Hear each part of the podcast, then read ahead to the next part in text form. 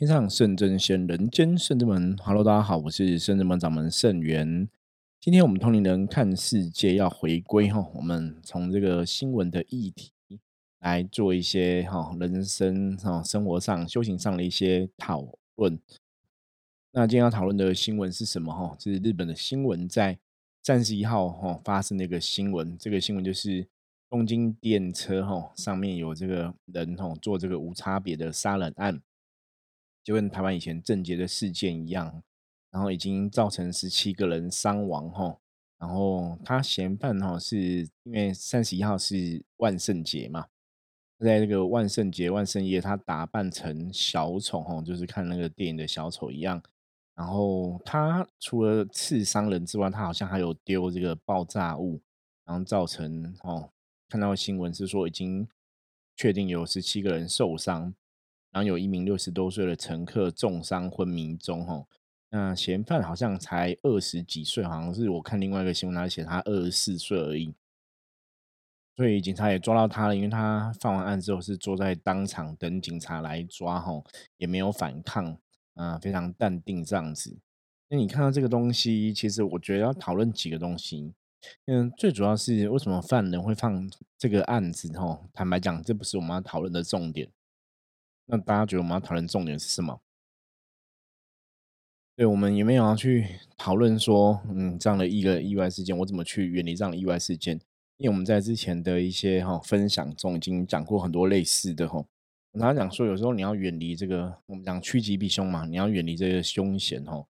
真的，你要培养自己的直觉哈，因为一般我们人的直觉力、第六感，真的在很多关键时刻、危机的时候，可以帮助你远离一些风险。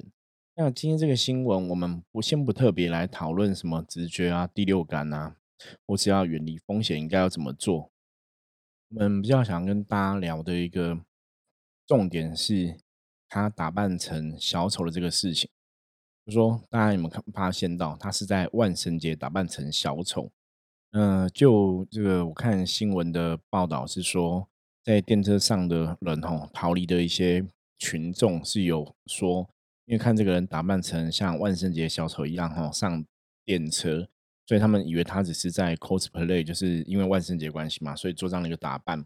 其实大家没有去预想到他真的会像电影的小丑一样做一些很疯狂的事情，甚至你真的去行凶，搞不好他刀子拿出来的时候，可能别人还是觉得他在开玩笑哈。那这个其实是今天最想要讨论的一个重点。我不想各位朋友可不可以。来理解哈，我今天要讲的重点哈，这个重点就是末法时代的现在。我们之前讨论到有关于这个末法时代的说法嘛，我我说末法时代说法，以佛教来讲是释迦牟尼佛说末法时代魔会披着佛的袈裟，意思是说魔会入侵各个的修行团体，魔会入侵各个的地方，你没办法，你如果没有一定的智智慧的话，你没办法判断，或者说魔在修行团里面他去做一些伤害别人的事情。所以就让人家对修行团体会不信任，这就是我们讲的嘛，一颗老鼠只会坏了一锅粥嘛。所以他们故意去哦，用佛的面貌，比方说有的是成为一个出家师傅，有的成为在家修行人、修行的老师、修行的师傅、出家师傅。可是他其实做的事情是不合乎正道的，就是魔的行径，他做的事情可能是非常不好的。那就让人家对这个所谓的出家师傅、在家的修行人啊、修行的老师等等的，你就有一个觉得说，哎，这个可能是骗人的。那久了之后，其实你就没办法去相信真实的，就是真正的好老师，可能就会被边缘化，因为你可能神棍太多了，骗人太多了，所以造成说你真的是要遇到一个团体的时候，你就怕说这是不是骗人的吼。嗯，圣者们或者说像我很多朋友同同行的老师，其实都遇过类似的问题。因为比方说，大家会觉得说，你要你们这种道教的寺庙是像民间信仰等等的，可能就是有很多都是骗人的，或者说你们不是像那一般什么像可能龙山寺啊，或是林口竹林寺这么大间的庙哦，或是大甲镇澜宫这样很开放的一个很大间的一个庙，大家觉得那可能好像比较没有问题。可是像我们一般属于中小型的庙宇的话，你可能就是有的可能是在住家嘛。有的可能庙宇没有那么大，或者是没有那么对外开放，他们就觉得说，哎，这个可能在深山里面，这个在乡下，这个在野外，这个嗯，是不是有一些状况哈，没有像一般的大庙那么多信徒的话，他们觉得这个会有很多一个风险存在，所以这个叫什么叫劣币驱除良币？大家有听过这个意思吗？劣币驱除良币哈，就在讲说哈，假设你这个世界上有很多假钞哦，比方说我们这个新台币嘛，台币这样在使用，那如果有很多都是假钞，到后来会变成怎样？大家都不收新台币了，因为假钞太多，反而大家会对新台币产生一个不信任。所以以修行角度上来讲，一样是这样子哦。如果魔哈都入侵了各个修行团体，都用一个他是修行人的态度，或是他是一个出家师傅的态度，他在做一些事情，可能做一些不好的事情的时候，那会让人家对于出家人，会对大对于修行的人，你会有一个不好的一个偏见跟看法。那你就会觉得说，哎，这个人是不是骗人的？因为之前可能遇过哦，有人是这样修行，可是也在骗人呐。有些人是出家师傅也在骗人呐。有些人是命理老师，可能在骗人呐。所以就变成说，你看到这些东西，你就是人家讲嘛，一朝被蛇咬，十年怕草绳。你可能有一次吃亏上当的经验，或是你在新闻看到说有些人这样是不对的，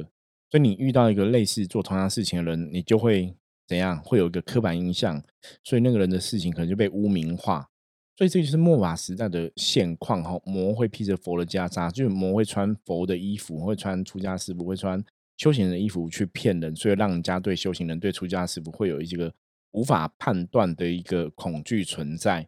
所以到最后就是产生我刚刚讲劣币驱逐良币的一个效应哈，就是你对这些修行人、修行的师傅，对一些老师，你的信仰就可能很容易会动摇，或是你很容易就是会去怀疑。这个东西就是我现在要讲的重点。你看万圣节在末法时代，现在哈，坦白讲，像万圣节，大家知道万圣节就是大家可以装很多鬼嘛，然后去去那个四处游行嘛，就是你可能可以乔装打扮啊，很吓人的样子啊，或是鬼怪的样子啊，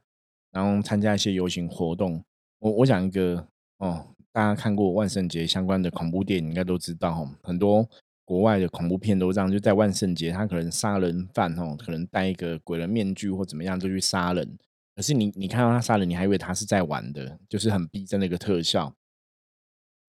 因为负能量的关系，因为万圣节其实基本上我们的看法真的，万圣节是大家扮成鬼的样子在游行，基本上来讲是一个我们的信仰里面觉得不是一个很适宜的活动。那当然，我觉得小朋友参加万圣节活动，你会觉得很可爱嘛？这个也是无可厚非啦，就像坦白讲，我我自己的小小小朋友有万圣节的幼稚园活动，我们也是会去参加嘛，哈。可是我们参加，我们只是打扮成伏魔师，其实基本上就做我们自己啊，就去抓鬼这样子，不是会扮成鬼。因为你以这个鬼的扮怪的关系的话，当然大家 cosplay 玩一下有趣，我觉得是一个活动的意义，就是现在大家万圣节会这样的一个。装扮，可是其实那个重点是会让人家降低对鬼怪的一个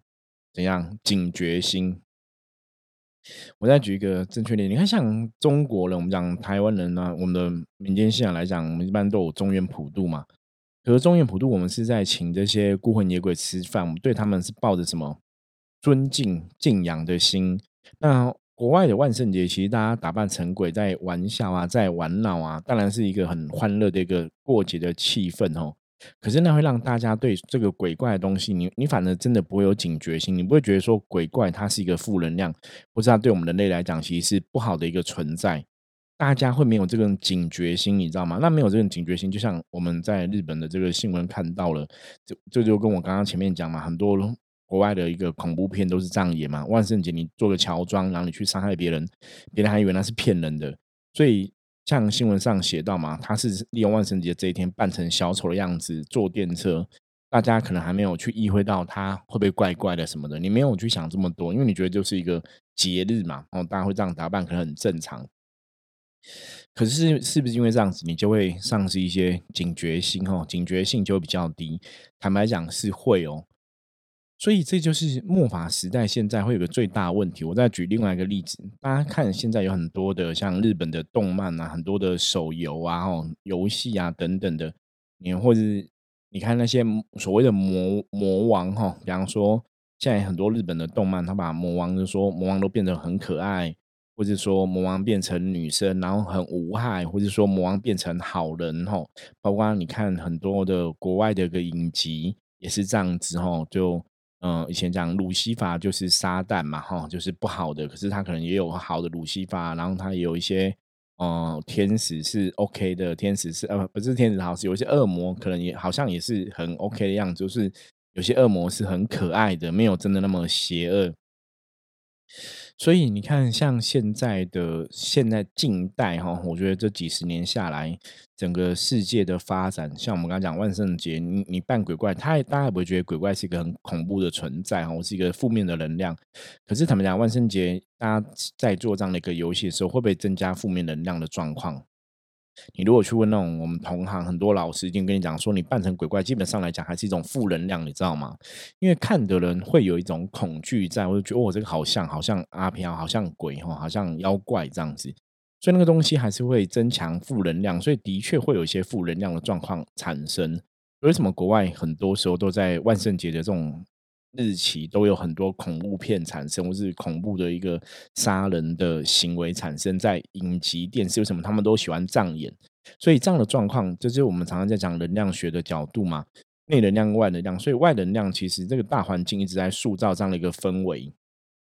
那这种氛围塑造起来，那当然对大家来讲，这个氛围它本身就会很容易引发一些负能量的效应。就像以前我们来讲说，很多朋友以前，比方大学时候参加新生露营嘛，你可能会夜游啊，你可能会讲一些什么鬼故事啊之类的哦。那个其实因为你在讲那个状况里面，你脑袋都在思考这样的事情，所以它其实就会有一个负能量的感召，反而就会制造一些负面能量的磁场出来，或是真的吸引到一些阿飘啊等等的吼。所以，我们以前常跟很多朋友讲说，基本上还是不要去玩讲鬼故事这个事情，因为它真的不是很好。因为有时候你在地方磁场能量不好，或者说怎样，真的有一些好兄弟、好朋友听到，他们真的就会靠近哦。我觉得那是会比较不好的。那包括我们讲电影、看电影哈。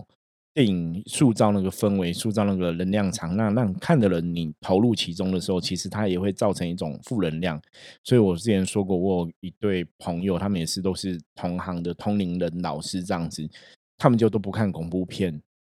那我曾经跟他们聊过，我说像我们是伏魔师嘛，我之前都会找我们的学生弟子一起看恐怖片。我说我们伏魔师要训练胆量，因为我们要降妖伏魔。哦，你就觉得哎，想父母你要看恐怖片，你胆子要够大哈，你都不怕鬼了，你干嘛看恐怖片假东西？然后我就学生弟子，我们就会一起去看。那可是像我讲的另外那个朋友，通灵人的夫妻，他们就是都不看，因为他说，当你看恐怖片之后，当然恐怖片会加上音效，加上一些剧情去铺陈，去形塑那个恐怖的气氛，所以他说你内心当然还是有一些恐惧在。他说，当你内心有这种恐惧，我们讲过，内心的伤心、难过、恐惧，其实都是一种负能量。所以你内心有恐惧的时候，其实好兄弟或是负面能量就知道你的恐惧是什么，他就会变成你恐惧的东西来攻击你吼。所以他们就是因为一样做同行，他们就不想要让负面能量知道他们的恐惧是什么。那相对来讲是保护自己的正能量了。那你说这样子是不是真的有差？坦白讲，坦白讲，真的的确你在看很多恐怖电影的时候，的确会有负能量的状况。那这种状况有时候坦白说，是你去电影院会更严重。为什么电影院会更严重？因为电影院其实它是一个开放的空间，它是呃四面八方各个朋友都可以来参加嘛。那每个人每个人有每个人的磁场状况。那你知道一个空间里面如果同时塞进很多人，每个人的磁场能量状况的时候，会有一个坐在旁边会互相交流，你知道吗？那个能量基本上就比较杂乱，而且电影院它不是一个非常通风的场合，所以那个能量就会自塞，会塞在那里。然后因为那边的剧情。哦，电影院演了很多很多剧情，所以它有一种很多的人的情绪在那边能量交流，所以它就会成为能量一个容易累积的点。所以坦白讲，电影院如果看恐怖片，的确会比较容易吸引一些负面。哈，它是科学上逻辑是可以这样子讲。那当然，我们自己本身你自己的正能量，或者你自己比较挂碍、比较恐惧的心，还是会对这个事情有影响啦。所以有些时候我们讲说，那是不是每个人看恐怖片都一定会遇到负能量？大多数有的会。容易遇到有的，当然跟你自己自身状况还是有关系。比方说，你现在运势是比较高的，或是你运势比较低的，那个状况还是会不同。所以，我们还是可以就每个人的状况来个案讨论。你说看电影院啊，看恐怖片的一些状况。好，所以刚刚前面讲从万圣节讲到看电影的这个事情，其实大家有没有听出来？我们要讲的一个重点是什么？重点就是现在这个社会这个时代，大家其实把魔王把魔看的都很可爱了，你知道吗？像我刚刚讲日本动漫，很多魔都是画女生很可爱啊，然后无害啊什么的。所以其实这是很可怕的一件事，就是潜移默化中，你其实会觉得恶魔好像不是坏人。你知道吗？那可是跟我们现实，我们真的在修行道路上面来讲，所谓的魔，一个完全的黑暗、完全的负面能量存在，跟电影、媒体、电视透露给你的状况基本上是不一样的。可是那会让大家丧失一个警觉性，就是我曾经讲，魔是相对于神的一种存在。所以，如果我们觉得神是绝对的光明面，称为神，那魔就是绝对的黑暗面。就像太极的阴跟阳，它必然是一种相对的。那以科学的逻辑来讲，之前我们讲过嘛，如果你人要往上爬，假设我们现在要往上爬高，你要跳高，是你你踩梯子，你要往上走，或是你要跳起来，你会发现有个东西在地球，在地球，我们以地球状来讲，有东西会把你往下拉。吼，那科学讲法那个叫什么？那叫地心引力。对不对？我们受地球的这个重力影响嘛，所以你跳没办法跳很高，因为会有个力量把你往下拉。那这个往下拉的这个引力是什么？其实也可以把它白话讲，它就等于像魔的一样负面能量存在，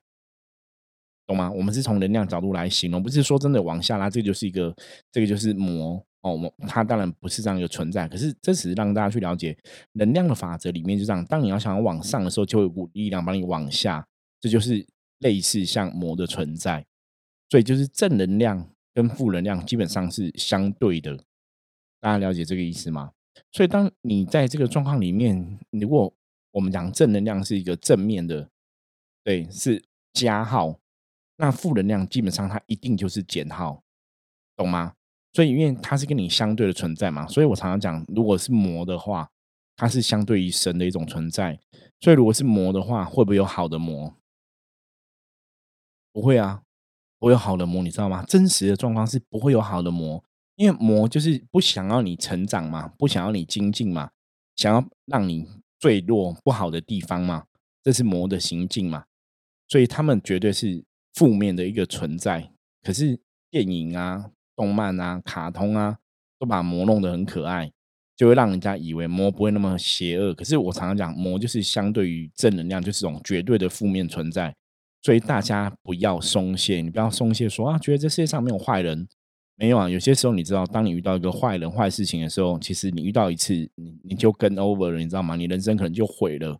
你就没有第二次的机会哈。像那个我们以前台湾正杰杀人的事件，或是像这次日本的这个事件，你真的遇到一些伤害行为的时候，其实你搞不好命就没了，你根本没有下一次的机会。你说我下次学聪明就好了。不好意思哦，你没有下次的机会，所以你这次就要学聪明，所以你这次就要认清楚什么是坏人，什么是好人。大家了解这个意思吗？所以这是末法时代的现况最可怕的地方，就是大家其实不会把魔当成一个绝对的邪恶存在，你反而觉得他可能很可爱啊，或是他很无无伤啊、无害呀。哦，那这是现在这个时代的整个媒体的环境、整个社会的东西在塑造这样一种文化。所以这个其实有些时候会让一些小朋友的价值观错误，这是一个比较令人担忧的事情。那我们之前讲过嘛，魔是绝对的黑暗存在，那其他的有没有不一样哈？我们讲妖魔鬼怪，我说你如果看《聊斋志异》的话，妖有一些妖是好的，比方说以前那个《白蛇传》，对哈，许素许就白蛇哈，许素贞嘛，还是白白素贞啊哈，就顾上。白蛇，它就是哎，好像是一个好的妖怪，会帮人类这样子哦。他们也只是想要好好的修行之类的哦。就在民间信仰上面来讲，有很多民间的故事都会有遇到一些好的妖、好的怪哈。我们讲妖是哦，就是那个怪是精怪嘛哈，妖是妖精类。妖什么叫妖？妖就是不正。如果你查字典，我记得我之前查过，它是不正，它是不是一个正统的一个存在？比方说，它本来是。蛤蟆，然后变成一个蛤蟆精，它就是一个妖，或者像白蛇，对不对？它本来是蛇，变成一个人，哦，这就是一个妖的存在，哦。或者像你如果《西游记》里面来讲的话，可能以《西游记》故事来来说的话，以前像孙悟空啊、猪八戒啊、沙悟净啊，可能都是妖怪哈的一个存在，所以他们其实是介于什么？介于人跟仙之间的一个产物，你了解吗？哈，就是他如果修得好的话，你如果以以古时候来讲，或是以民间信仰来讲，他可能修得好，很正向，他就变成一个像神仙一样的一个存在。可如果他修不好，他就变成妖，大概是可以用这个东西来简单分别啦。哦，所以我们说妖有好的妖，也有不好的妖，或是阿飘，我们讲鬼嘛，鬼有好的鬼，有不好的鬼，吼，有善良的，也有不善良的。有些善良鬼只是被人家伤害，他有冤屈嘛，吼，所以他变成像现在没办法好好去投胎，哈，他可能是有冤屈这样子，或是有一些遗憾。那所以。阿飘也有好的阿飘，有不好阿飘，这是我可以接受的。可是我们讲魔，魔就是相对于神的一种负能量的存在，所以大家还是要了解哦。我觉得就是木马时代，现在你还是要有一个清楚的判断哈。有些时候真的要让自己去远离这些妖魔鬼怪的事情，然后回到比较正道的事情，你才会让自己的能量一直维持在一个比较正面的状态里面。所以这是一个非常重要的点，这也是我们今天想要跟大家讨论的特别重要的点。好，那礼拜一早上我们不要讲这种负面的、悲伤的事情，或者说不要讲这种妖魔鬼怪的事情。对我觉得有时候我们还是想要来跟大家聊一些正面的东西啦。那只是说现实上来讲，因为这些状况哈，大家还是要有个清楚的认知。因为你要有清楚的认知，你才会去判断说什么是正确的，什么是不正确的，什么是正面的，什么是负面的，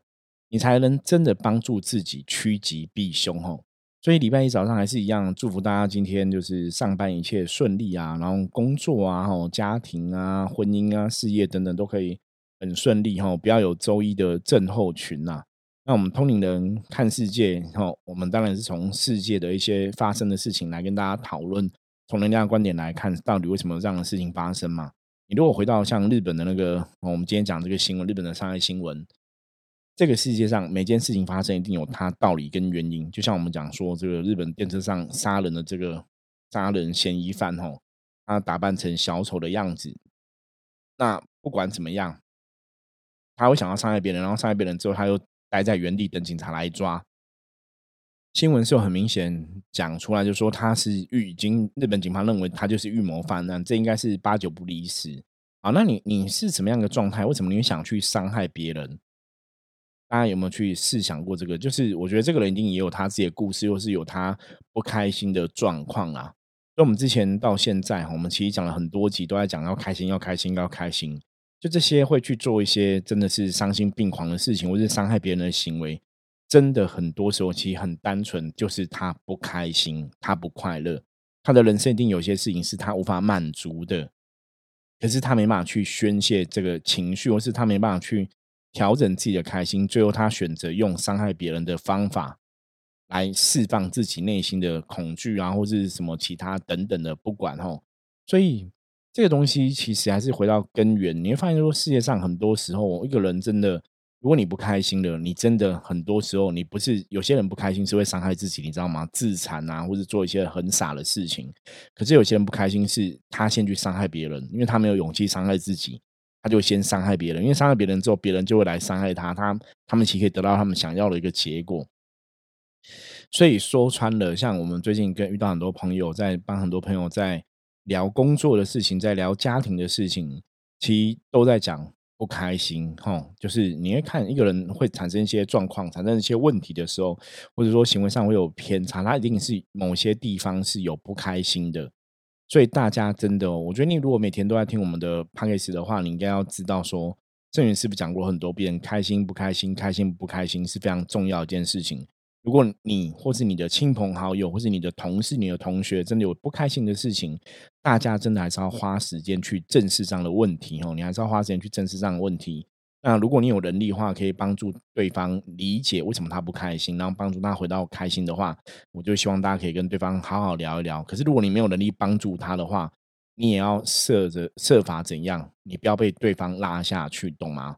不要因为哦对方不开心，你帮不了他，然后你自己也变得不开心，那个就是你的能量被他牵引走了。你就被他往不开心的地方拉，那到时候也会变成你有一种负面的能量，这也不是一个很好的状况吼。那当然，我们在能量法则里面来讲，其实我们常常讲说，为什么我们有内能量跟外能量差别？内能量就是我把自己的能量照顾好嘛，这就有点像说我们现在疫情的状况。你你虽然不管台湾现在的影传染的状况多严重，或是多不严重。可是你还是要把自己照顾好啊！你你该戴口罩还是要戴啊，然后你要尽量远离人群啊，保护好自己。就是你把自己照顾好，其实会增加你自己的能量的一个安定。